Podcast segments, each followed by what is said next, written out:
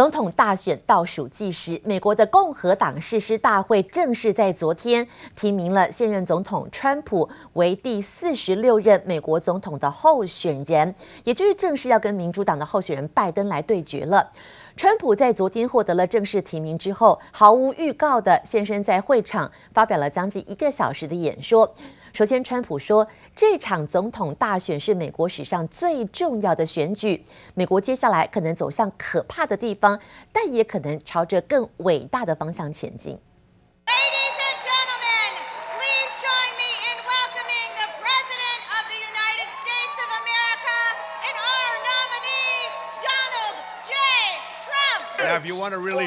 Crazy, you say 12 more years. Because we caught them doing some really bad things in 2016. Let's see what happens. We caught them doing some really bad things. We have to be very careful because they're trying it again with this whole 80 million mail in ballots that they're working on. We have to be very, very careful. Have to be very, very careful. And this time they're trying to do it with the whole post office scam.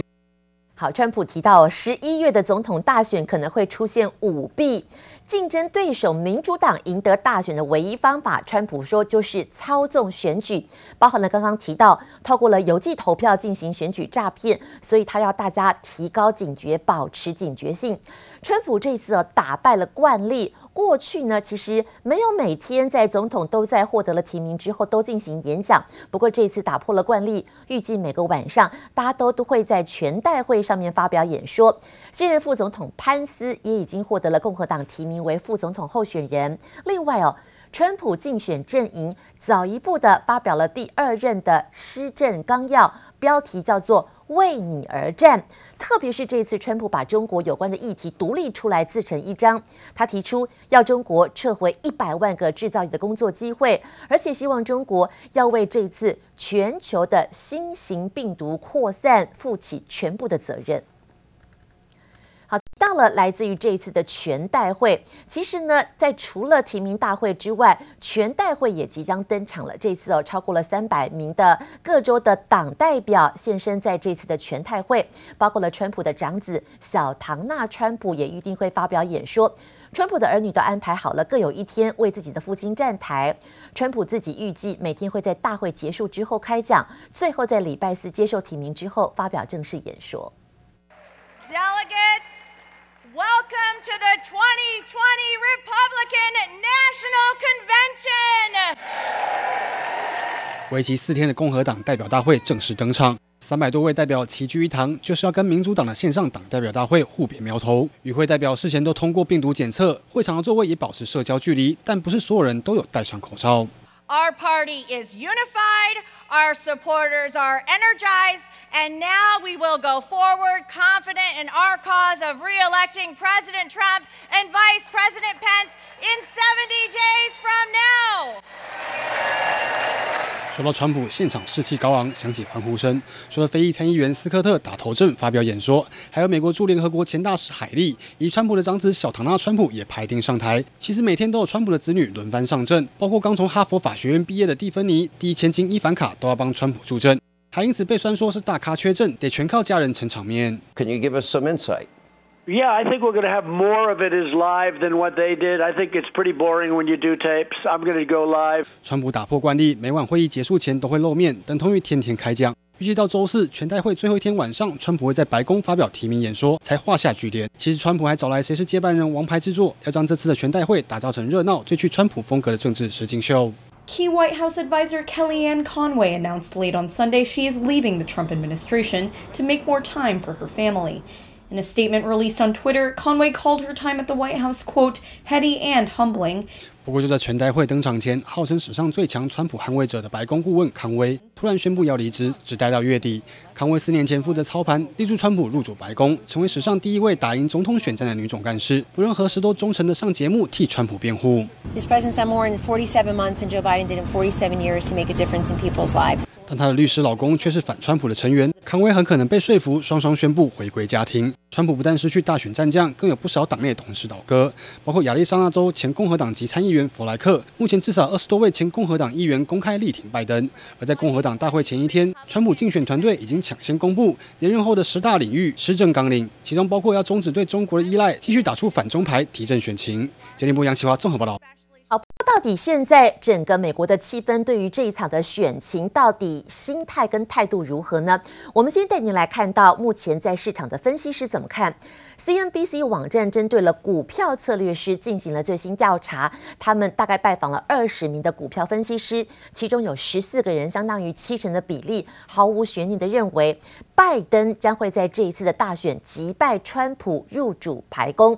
另外还有超过半数的分析师认为，标普五百指数在大选之后第一个月下滑的几率相当的高。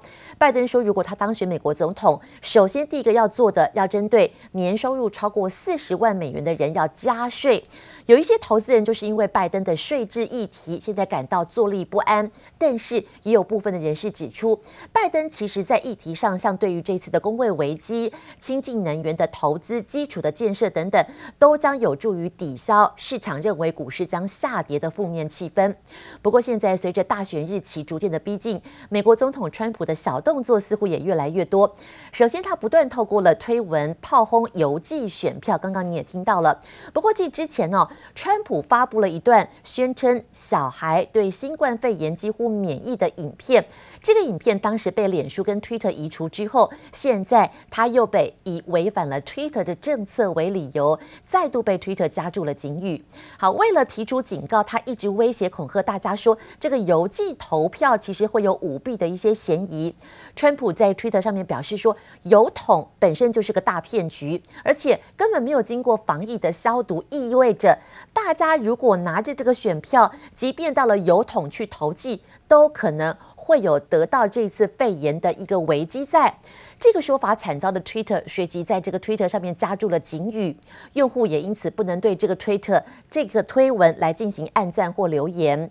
好，川普这次的一个对手哦，也是众议院的议长佩洛西，这是死位死对头。过去呢，他始终对于川普的发言提出了反驳，这一次更要大家不要理会总统说什么。他也痛批川普只是为了想要妨碍选票，并且声称邮政服务是一条美丽的串珠线，连接每一个美国人，希望大家能够积极来参与这样子的一个邮寄投票的运动。美国股市最近，不管是在川普营造的多方气氛，或者资金行情非常宽松都好，昨天再创新高了。一方面也有好消息，礼拜天美国的肺炎新增确诊人数三点七万人，虽然看起来相对的高，但是已经是近期以来的低点了。再加上川普宣布美国的 FDA 授权血浆紧急的治疗法，这个治疗法的确目前开始治疗在一些得到肺炎的病患，所以市场乐观看待。在接下来，美国好像有机会摆脱疫情。And it has proven to reduce mortality by 35%. It's a tremendous number. The FDA, MIT, Harvard, and Mount Sinai Hospital have also found convalescent plasma to be a very effective method of fighting This horrible disease. 在台上大肆宣称血浆疗法效果显着，美国总统川普宣布，美国食品药物管理局 FDA 紧急批准了使用血浆疗法来治疗新冠肺炎患者，疫情看似透出曙光，激励市场信心。Now what we know is that this uh, treatment has been sort of used um, in in hospital settings, and it's still a trial uh, treatment, if you will. The other problem is that this convalescent plasma is uh, donated, so there There are questions about what the quality of it is going to be。这项疗法还有不少争议性，仍被川普视为重大突破。疫情方面有进展之际，美中关系却越闹越僵。抖音不满被川普政府封杀，打算反击，控告川普的行政命令违法。美国个别政客针对 TikTok 等特定企业的胡作非为，中方支持相关企业拿起法律武器，维护正当权益。 抖音打算对川普政府提告，获得中国官方力挺。《华尔街日报》报道，美国政府对抖音态度强硬，脸书创办人祖克伯功不可没，但遭到白宫经济顾问纳瓦罗郑重否认。What I'm showing up here is zero, zero influence of Mark Zuckerberg on any of that TikTok. Let's be clear, what the president is doing is not really about TikTok. It's about TikTok and WeChat and all of these other Chinese software companies that are able to collect data on American citizens, ship it over the Chinese servers, and then share it with the Communist Party and the People's Liberation Army. 纳瓦罗强调，并没有针对特定企业，但不愿让美国用户资讯有机会被中国政府掌握。美国打击中国企业的力道，只怕不会放软。美中关系持续紧张。记者王新文、黄一豪综合报道。 好，要来关心这后续的发展。美中关系持续的不稳定之际，中国外交部长王毅最新出席了中越的边界立碑活动，意有所指的说，对话协商是解决分歧的正确途径。为什么会说出这席话呢？我们先带您来看到，之前美国总统川普，川普说，其实，在接下来，中美其实在经济是可以脱钩的。第一个，他可以不跟中国做生意；第二个，他认为很多的代工，甚至于在很多工具，甚至于现在使用的电脑或者是一些科技。产品其实都可以不用中跟中国来进行原件或零组件的进货。好，眼前所提到的就是要跟中国的经济脱钩。选举所思也好，或者是说自己内心里面就觉得受中国的威胁太大了。这一席话来到了中国外交部长王毅的耳里。最近出席了中越边界立碑活动的时候，他说：“其实两方如果说接下来不往来的话，到底最伤的是谁？或许他就像一个回力镖一样，在结果可能会伤到了美国的经济自身。当然，《环球时报》也说，美国是离不开这中国十四亿的市场的。”所以，到底在接下来，如果真的中国跟美国的经济脱钩，谁伤得最深？外界都认为，美国在下这个决定之前，自己要好好想一想。甚至外国媒体还认为说，如果美国跟中国，特别是在制造业脱钩，那人民币可能会意外受惠，因为之前人民币的一个升值或贬值，都深深受到美元的影响。如果接下来，制造业脱钩，那人民币不需要靠着美元的贬值来进行升值，可以回到自己的轨道上。说不定，如果真的脱钩，人民币将会走自己的路，更有升值的条件在。目前在做什么呢？八月以来，中国人民银行加速向市场注资。昨天为止，已经连续十二个交易日，透过了好多种公开方式来操作，他们叫做花式投放。花式投放，也就是不仅仅一种方式，多种方式，希望对市场注入资金。这一波八月以来注入的流动性大概有人民币两兆元的资金，跟前几个月所谓的缩量操作有相当大的不同。市场认为说，接下来在第地方债大举发行，还有经济复苏前景还不确定的环境之下，短期来说，人行还是会继续补水，而不是以灌水的方式维持稳中略松的一个资金宽松政策。